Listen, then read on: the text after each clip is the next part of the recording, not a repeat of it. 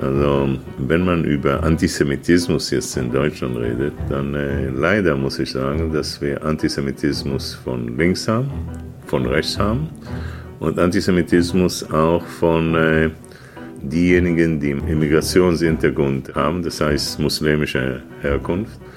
Auf alle drei Bereichen äh, es gibt es ein Problem. Sagt Ron Prosor.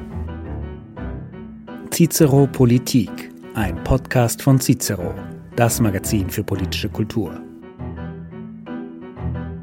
Hallo, hier ist Alexander Margier, ich bin der Chefredakteur von Cicero und spreche heute in unserem Podcast Politik mit Ron Prosor, dem israelischen Botschafter in Deutschland. Ron Prosor übt dieses Amt seit dem Jahr 2022 aus. Er war zuvor schon Botschafter Israels in Großbritannien sowie ständiger Vertreter seines Landes bei den Vereinten Nationen in New York. Außerdem war er als junger Mann Major bei den israelischen Streitkräften. Seine Familie väterlicherseits stammt übrigens aus Deutschland. Prosors Vater kam 1927 in Berlin zur Welt. Die Familie floh 1933 im Jahr der nationalsozialistischen Machtergreifung nach Palästina. Herr Prosor, ich freue mich, Sie zu treffen. Die Freude ist gegenseitig. Wir sind bei Ihnen zu Gast in der israelischen Botschaft in Berlin-Schmargendorf, haben gerade die Sicherheitskontrollen durchlaufen, um hier überhaupt hereinzukommen. Und ich kann sagen, es ist wirklich eine Festung. Deshalb die erste Frage, wie sicher fühlen Sie sich in Deutschland? Ah, ich fühle mich sehr, sehr sicher in Deutschland, aber die Frage ist eine größere Frage. Das heißt, äh, die Tatsache, dass jüdische Einrichtungen, das heißt Schulen, Synagogen, natürlich also die Botschaft, also tagtäglich geschützt werden müssen, ist eigentlich nicht normal. Und wir müssen also die Sache, diese Abnormalität, als nicht normal ansehen. Und die Tatsache, dass äh, in Schulen, in Synagogen, also, äh, Schüler und äh, diejenigen, die versuchen, also ihre Religion frei und ruhig auszuüben, fühlen sich äh, unsicher, fühlen sich äh, bedrängt, ist äh, etwas, das die ganze deutsche Gesellschaft also darüber tief nachdenken muss. Und wir müssen diese Realität ändern, zusammen. Und nur zusammen können wir es schaffen. Von wem geht denn da die größte Gefahr aus? Also in dieser Hinsicht, äh, und da müssen wir auch äh, nicht wegschauen, also wenn man über Antisemitismus jetzt in Deutschland redet, dann äh, leider muss ich sagen, dass wir Antisemitismus von links haben, von rechts haben und Antisemitismus auch von äh, diejenigen, die Immigrationshintergrund haben, das heißt muslimische Herkunft. Auf alle drei Bereichen äh, es gibt es ein Problem. Es genügt nicht nur also die Sache mit Erziehung. Erziehung ist gut, es ist wichtig, es ist auch langfristig eine Antwort, aber man muss diese Leute, die wirklich alles tun, um die demokratische Strukturen unter Druck zu bringen, die sind wirklich ein trojanischer Pferd der deutschen Demokratie. Und dagegen muss man handeln. Wenn man gegen die nicht heute handelt, dann wird man morgen weinen. Inwiefern hat sich die Sicherheitslage nicht nur für Ihre Botschaft, sondern überhaupt für in Deutschland lebende Juden seit den Terrorattacken der Hamas vom 7. Oktober nochmal verändert?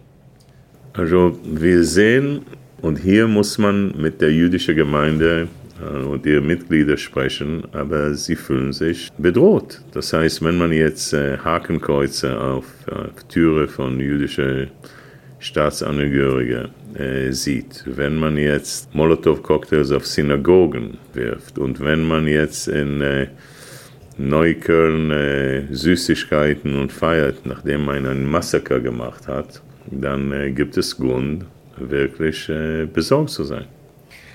Inzwischen redet man ja sehr abstrakt über die Hamas-Attacken, zumindest außerhalb Israels. Tatsächlich waren die Angriffe von wirklich abscheulicher Brutalität. Wie hat denn der 7. Oktober die israelische Gesellschaft verändert? Kann man von einem kollektiven Trauma sprechen? Die Antwort ist ja, aber ich werde es so sagen. Israel wird nie wieder so sein wie vor dem 7. Oktober. Das heißt, wir haben alle die Ideologie von Hamas verharmlost. Nicht nur wir in Israel, sondern auch in Europa. Sie haben also ganz klar geschrieben, dass sie uns auslöschen, ausradieren wollen, dass sie uns ins Meer werfen wollen und dass sie uns äh, schlachten wollen. Und wir haben es äh, als Ketten gerasselt. Wir werden es, wenn die irgendwie zeigen, weil wir normale Menschen sind, dass es äh, gut ist, zusammenzuleben. Wir haben Arbeitsplätze gegeben. Wir, haben, wir sind als normale Gesellschaft, haben gesagt, ja, wie normale Menschen haben sie Familien, haben sie Kinder.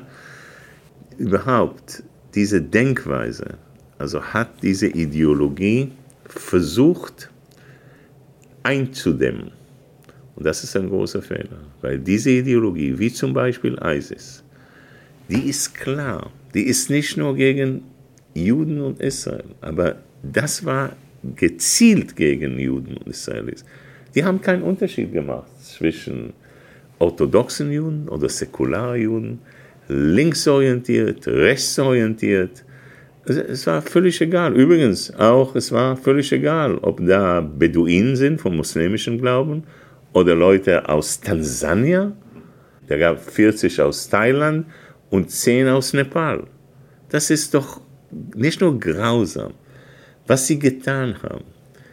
Sie haben Leute in ihre eigenen Häuser verbrannt. Sie haben Köpfe abgeschlagen. Sie haben Frauen vergewaltigt und hingerichtet vor den Augen ihren Babys. Ich wiederhole es, weil die Welt es verstehen muss. Also die Grausamkeit, die Tatsache, dass sie wirklich, äh, es gibt kein Wort überhaupt, das zu beschreiben. Es ist, es ist barbarisch und diese Leute, und da muss also das deutsche Publikum verstehen, wir müssen ihre Terrorinfrastruktur und ihre Führung beseitigen. Wir müssen es tun, sonst können wir irgendwas Neues nicht aufbauen. Wie konnte das denn passieren, dass die Israelis, die ja bekanntermaßen über sehr gute Sicherheitsstrukturen verfügen, auch über einen effizienten Geheimdienst, wie konnte das passieren, dass die Hamas in ihrer Brutalität und auch in, ihrem, in ihrer Entschlossenheit so unterschätzt wurde? Erstmals, das ist eine hervorragende Frage, mit dem wir uns auseinandersetzen werden, nachdem also dieser Krieg zu Ende ist. Und wie Sie uns kennen, also mit unserer Streitkultur und die Art und Weise, wie wir uns im Spiegel sehen. Wir müssen mit dieser Frage uns auseinandersetzen und ganz klar werden wir es tun. Das heißt, auch im militärischen Bereich, aber auch im politischen Bereich. Und diese Fragen müssen wir für uns selber beantworten, damit es erstmal sich nicht wiederholt und zweitens, weil es wirklich, wie Sie es genannt haben, es ist ein Trauma. Jeder Israeli, Sie müssen verstehen, nicht nur im Süden des Staates Israel.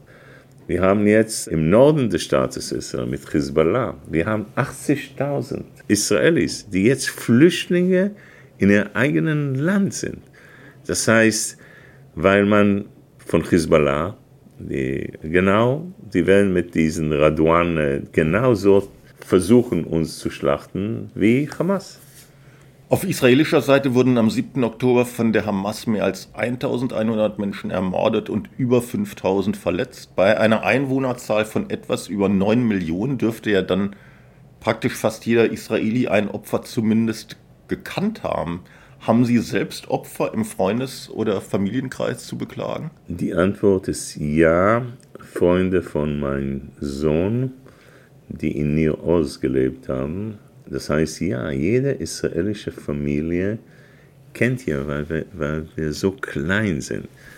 Und, äh, und man muss auch sagen, dass es gibt viele, viele, äh, die geschlachtet worden sind wie Vieh die ihr ganzes Leben dafür gewidmet haben, Frieden mit den Palästinensern zu schaffen.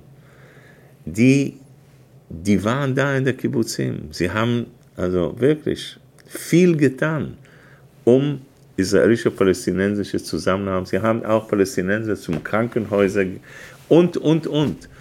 Und auch bei denen ist es jetzt klar, dass so mit einem Terrorstaat, äh, die sind nicht nur, also es ist nicht nur Hamas selber, ein Teil, großer Teil dieser Bevölkerung hat mit diesem Massaker teilgenommen. Und natürlich macht man, und das ist richtig, äh, versucht man den Unterschied zwischen Führung und Bevölkerung zu tun. Aber man muss verstehen, dass viele, viele in Gaza wirklich Teil dieser Ideologie sind.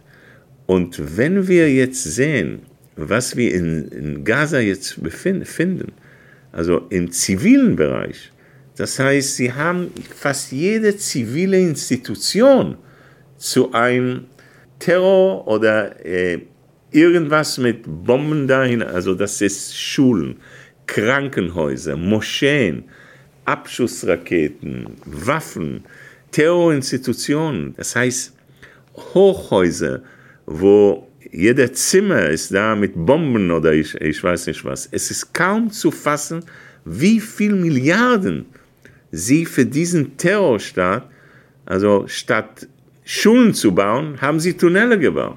Der Krieg in Gaza dauert jetzt schon seit drei Monaten an und Sie haben es gesagt, das Ziel der israelischen Streitkräfte muss, ein, muss es sein, die Hamas auszuschalten. Aber ist das überhaupt realistisch? Man hört ja viele Stimmen, die sagen, dass das wird überhaupt nicht gelingen können. Ist das realistisch und vor diesem Hintergrund, wie lange werden die Kampfhandlungen noch andauern? Ich glaube, dass es realistisch ist, die Infrastruktur von Hamas äh, zu beseitigen und auch die Führung. Es ist nicht realistisch, die Ideologie aus den Köpfen der Menschen rauszuziehen. Das, das wird jahrelang. Also jetzt im Vergleich zum islamischen Staat, man hat eigentlich schon, also ISIS in dieser Hinsicht, also die Waffen und die Möglichkeit oder Fähigkeit, ihre Ideologie in die Tat umzusetzen, also das hat man gemacht, damit sie diese Ideologie äh, nicht in die Tat umsetzen. Wir müssen genau das mit Hamas tun. Und wir müssen es tun, obwohl sie darüber nachdenken, wenn sie nicht die Fähigkeit haben, dieser Massaker wiederzumachen.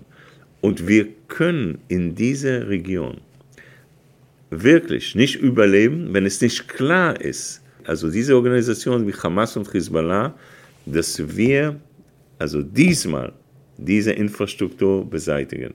Werden wir jede Waffe jetzt finden? Die Antwort ist natürlich nein.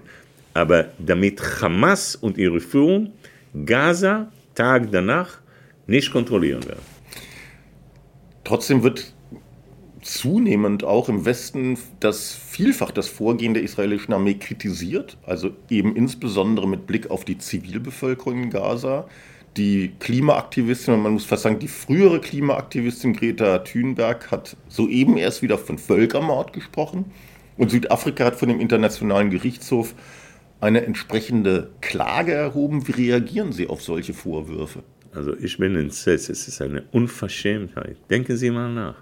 Hamas hat ein Massaker gegen Israel gemacht und wir stehen vor Gericht, als ob wir ein Völker. Es ist kaum zu fassen. Wir verlieren täglich israelische Soldaten, Offiziere, weil wir ganz klar nicht Zivilisten nicht, also absichtlich genau das Gegenteil von man Hamas tut. Auch mit Raketen, die man auf Zivilbevölkerung in Tel Aviv, Jerusalem, also ganz klar versucht man Zivilisten und wir wir stehen also wirklich vor Gericht. Das zeigt, wie unerhört diese Sache ist. Und ich bin sehr, sehr, ich, muss, ich, ich sehe es nicht als eine Selbstverständlichkeit, dass Deutschland ganz klar äh, auf der Seite Israel steht und hat es gesagt, Israel hat kein Völkermord oder Genozid getan und wir werden auch bereit sein, also vor Gericht, das auch ganz klar darzustellen. Ich hoffe, dass auch andere europäische Staaten Mut und Anständigkeit haben. Warum eigentlich gerade Südafrika? Was bewegt Südafrika da äh, mit, dem, mit dem Finger auf den Staat Israel also zu zeigen? Südafrika ist mit Hamas äh, jahrelang äh, und hat letztlich auch mit Iran sehr viel zu tun. Südafrika, wenn man darüber nachdenkt, wie Südafrika jetzt als Staat, Korruption, was da losgeht, ich werde vorschlagen, dass sie sich selber äh, im Spiegel ansehen, die Art und Weise, wie sie auch gegen ihre eigene Bevölkerung, was da mit Gewalt auf die Straßen in Südafrika, aber insbesondere diese Beziehung mit Iran, glaube ich, das auch erklärt, warum Südafrika jetzt diese Rolle übernimmt.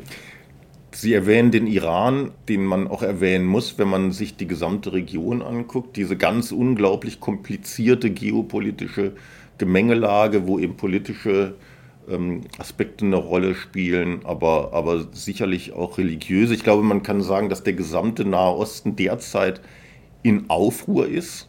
Er sortiert sich neu. Welche übergeordneten Interessen verfolgt der Staat Israel in dieser Hinsicht? Erstmals, äh, Sie haben es erwähnt, wer nimmt teil? Also ganz aktiv. Hamas, Hezbollah und die Houthis. Alle, alle eigentlich äh, werden von Iran ganz klar unterstützt. Also Hamas im Gazastreifen, Hezbollah genau. ist vor allem im Libanon Im und Libanon. in Syrien genau. und, und die, die Houthis in, in Jemen. Jemen. Aber ja. das sind alles sozusagen, man kann sagen, Proxys. oder waren es Proxys, Stellvertreter sozusagen von, von Teheran. Von Teheran. Und man sieht es. Das heißt, Teheran, also für Teheran ist es natürlich hervorragend. Und dann gibt es also diese Beziehung zwischen Russland und, der, und Iran und natürlich ist es für Russland auch ein Weg, also diese Zusammenarbeit mit Iran im Bereich der Drohnen, im Bereich, es ist diese Zusammenarbeit, ist eigentlich, da nehme ich also das im geopolitischen Feld. Das heißt, wir haben äh, Iran und Russland äh, in dieser Hinsicht gegen den Vereinigten Staaten, Europa, äh, wo der Versuch ist, wirklich den Nahen Osten irgendwie in Brand zu stellen, damit man also in Richtung Ukraine nicht gerade sieht. Aber im Prinzip sind doch die anderen islamischen Staaten, also ich rede jetzt ausdrücklich nicht vom Iran, sondern die arabischen Staaten in der Nachbarschaft Israels, doch sehr darum bemüht, mit ein, ein gutes Verhältnis mit ihrem Land zu bekommen. Also insbesondere Saudi-Arabien hat ja schon fast ich will nicht sagen freundschaftlich, aber hat, hat jedenfalls in einer sehr kooperativen Art und Weise auch die Fühler ausgestreckt. Und ich glaube, die Saudis haben kein Interesse daran, dass dieses Verhältnis jetzt durch den Iran wieder zermürbt und verschlechtert wird. Wie sehen Sie die Zukunft Israels innerhalb der, der arabischen Nachbarschaft? Gut, Sie haben es erwähnt und ich möchte, dass unsere Zuhörer verstehen. Also wir waren schon sehr nah dran. Also mit den Saudis, mit natürlich amerikanischer Hilfe. Also wir waren schon sehr dran, nah dran, irgendein Friedensabkommen zu machen. Und plötzlich, aber natürlich äh, ist es nicht Zufall, dass Hamas unprovoziert das in Israel getan hat. Das heißt, die Iraner haben ein Interesse, das arabische Welt, wie zum Beispiel die Emiraten oder Saudi-Arabien, was wir den Abraham-Abkommen nennen, dass die Saudis da nicht äh, in Richtung Israel gehen, weil das heißt Richtung Israel, Richtung Amerika, also in diesen Teil äh, der Welt. Ich glaube, dass äh, wir ganz klar sehen mit dem Abraham-Abkommen, wie wichtig das ist. Warum? Weil wir haben zum ersten Mal People to People. Die kommen und besuchen uns. Und wenn sie zurückkehren, die Einstellung oder Vorstellung von Israel und Juden ist völlig anders. Und darum bin ich doch optimistisch. Ich bin optimistisch, weil wenn wir jetzt Hamas Infrastruktur und Führung beseitigen, dann glaube ich, weil die ganze Nachbarschaft schaut zu, haben wir bessere Chancen, mit dieser Nachbarschaft wieder friedliche Beziehungen zu haben, weil wir diese radikalen, extreme Islam, das auch die muslimische Bruderschaft also darstellt, eigentlich im Hintergrund stellen und äh, es muss klar sein, dass äh, Hamas und anderen wie Hezbollah, die sind eigentlich nicht unsere Ansprechpartner. Sie sind nicht unsere Freunde und mit denen können wir nicht Frieden erzielen. Aber mit den anderen ja. Jetzt, äh, wo Sie Ihren Optimismus darlegen und das Wort Frieden äh, in den Mund nehmen, sagen viele westliche Länder, eigentlich fast alle und auch internationale Organisationen, eine dauerhafte Friedenslösung werde es nur geben mit einer Zwei-Staaten-Lösung. Der UN-Generalsekretär Guterres hat die Ablehnung Israels einer Zwei-Staaten-Lösung jetzt sogar als inakzeptabel bezeichnet. Was spricht aus israelischer Sicht, aus Ihrer Sicht gegen einen Palästinenserstaat? Und vor allem ist in der Frage möglicherweise doch noch Bewegung zu erwarten? Ich möchte hier, und ich bedanke mich für die Frage, ganz klar sagen, all diejenigen, die eigentlich wie ein Papagei sagen, zwei Staatenlösung, zwei Staatenlösung, zwei Staatenlösung. Zwei Staatenlösung, es ist sehr schön, ein jüdisch-demokratischen Staat, aber vielleicht sollen sie auch sagen, ein demokratischer palästinensischer Staat, ein Rechtsstaat, ein palästinensischer Rechtsstaat, Sie sprechen mit jemandem, der Staatssekretär war, als Israel sich einseitig aus dem Gazastreifen sich rausgezogen hat. Warum haben wir es getan? Wir haben gesagt, ja, wir nehmen also jetzt Siedlungen, 22 in der Zahl, raus. Wir nehmen auch vier Siedlungen in, äh, im Westbank raus, damit sie politische Horizont haben. Wir werden den Palästinensern Gaza geben. Sie können Gaza zu Singapur machen. Sie haben Gaza zu Darfur gemacht. Sie haben Gaza zu einem Terrorstaat. Es gab keinen Siedler, es gab keine Besatzung in Gaza. Und wenn man darüber nachdenkt, wir sind aus Gaza raus, nie wieder nach Gaza wieder zurückzuschauen. Das heißt, wir haben es getan, um die Gleichung zu ändern, weil wir keinen Ansprechpartner hatten. Äh, man kann natürlich in der Zukunft über zwei Staaten sprechen, aber nur nachdem wir ganz klar jetzt haben, dass äh, das kein Terrorstaat. Also die, diejenigen, die jetzt wie, wie ein Papagei zwei Staatenlösung, ja, schön, aber wie machen wir es so, dass da demokratische Strukturen zu finden sind? Wie lässt sich das denn? Im Erziehungsbereich. Nicht also jetzt mal äh, mit Raketen, also äh, das ganze Geld in diese Richtung geht. Das kann nicht der Fall sein. Aber wie wir lässt sich nie das denn, wieder. Ja, Wie lässt sich das denn bewerkstelligen? Also oder, oder mal noch anders gefragt, welche, welche Zukunft ja. sehen Sie oder die israelische Regierung überhaupt für Gaza und, und für die Palästinenser? Genau dieselbe Zukunft, die wir gesagt haben damals, damit sie also ihr eigene. Denken Sie mal nach. Wenn es Ruhe in Israel ist, wird es Ruhe in Gaza. Sie können also in diesem Bereich, den das der, der, den, der Fehler, das wir gemacht haben, ist die Tatsache, dass wir ein Auge geschlossen haben, als sie einmal ihre eigenen Landsleute, die Fatah, nach den Wahlen, also aus den Dächern rausgeworfen haben, hingerichtet haben und eigentlich einen Terrorstaat gebaut haben. Und wir alle haben gesagt, ja, vielleicht wäre das, nein, es kann nicht sein, dass im Erziehungsbereich in der fünften Klasse jemand wie Dalal Mugabe als Modell angesehen, wer ist Dalal Mugabe? Die hat 35 Israelis ermordet, davon zwölf Kinder. Vielleicht wäre es nicht eine schlechte Idee, wenn Madame Curie oder Pasteur oder Beethoven oder Einstein als Modelle in der Klasse sind. Also wir, haben, wir sind in einer Situation, wo aus der palästinensischen Haushalt werden also Leute, die äh, Juden oder Israelis ermorden, also wie ein Kopfzuschlag bekommen. Wenn man einen ermordet, bekommt man, sagen wir mal, 1000, zwei, dann ist es 3000 aus dem Haushalt.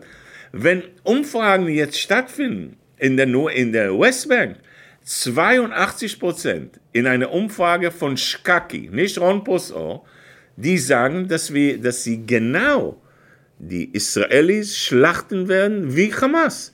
Das ist, mit wem wir es zu tun haben. Wo Sie, das gerade, müssen wir ändern. wo Sie gerade den Erziehungsbereich ansprechen, ist im Zuge der Hamas-Attacken auch das Hilfswerk der Vereinten Nationen für Palästina-Flüchtlinge, abgekürzt UNRWA, in die Kritik geraten. Wie sehen Sie die Rolle der UNRWA auch mit Blick auf die Zukunft? Und was muss sich diese Organisation eventuell eben doch vorwerfen lassen? UNRWA oder UNRWA, die kenne ich als Botschafter aus der UNO jahrelang. Die sind Teil des Problems, nicht die Lösung. Das heißt, wenn Sie jetzt nicht nur schulen, sondern Sie sehen also die Sache der Flüchtlinge, Sie versuchen die, die Sache nicht zu lösen. Wir sehen jetzt, also dass die äh, Lehrerin, also es gibt 3000 in der Zahl, wenn ich nicht, nicht, nicht täusche, die wirklich völlig mit Hamas-Ideologie, wir sehen, wie Kinder in den Schulen also aufgezogen werden. UNRWA ist Teil des Problems, nicht die Lösung. Wie konnte das dazu werden? Weil man jahrelang das erlaubt hat.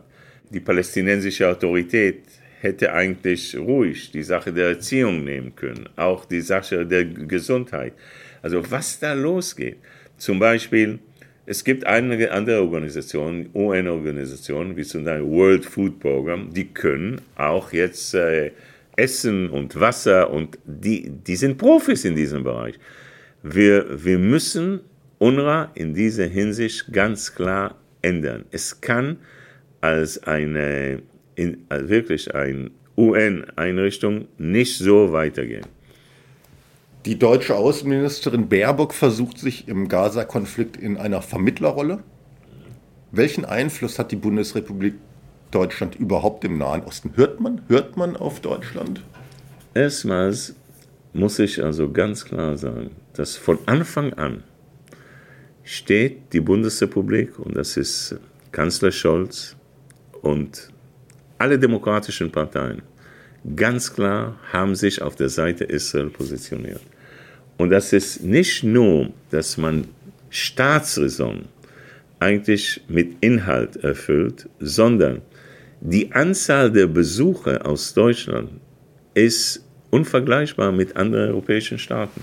Bundespräsident Steinmeier, Kanzler, Außenminister Baerbock, Verteidigungsminister Pistorius, Bundestagspräsidentin äh, Bärbel Bass, Vorsitzender der Auswärtigen Ausschuss äh, Michael Roth und, und, und. Und warum spielt es eine Rolle? Weil sie mit den eigenen Augen gesehen haben, Manche haben es auch gerochen, was da für ein Massaker geübt worden ist. Und sie verstehen wirklich also die, also nicht nur die moralische Rolle Deutschlands, sondern verstehen auch, dass äh, Israel das Recht und die Pflicht hat, sich selbst zu verteidigen, eigentlich jeder demokratische Staat. Wir können nicht anders handeln. Herr Botschafter, ich danke Ihnen für das Gespräch. Ich möchte noch ein Wort sagen. Ich bin sehr stolz, als israelischer Botschafter zu sehen, äh, wie Israelis nach diesem Massaker, Jugendlichen, die wirklich auf die Berge von Kathmandu waren oder auf die Strände von Goa in Indien, wenn sie gehört haben, was da passiert ist, kommen alle zurück nach Israel. Und weil sie verstehen, dass das der einzige jüdische Staat ist und wir müssen es verteidigen.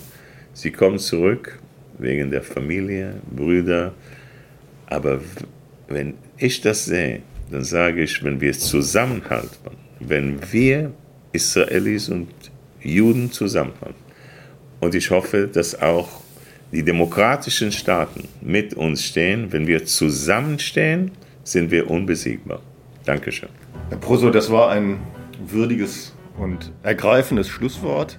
Liebe Zuhörerinnen und Zuhörer, ich danke Ihnen für Ihr Interesse. Cicero Podcast finden Sie wie immer auf allen bekannten Podcast-Plattformen und auf cicero.de. Cicero Politik, ein Podcast von Cicero, das Magazin für politische Kultur.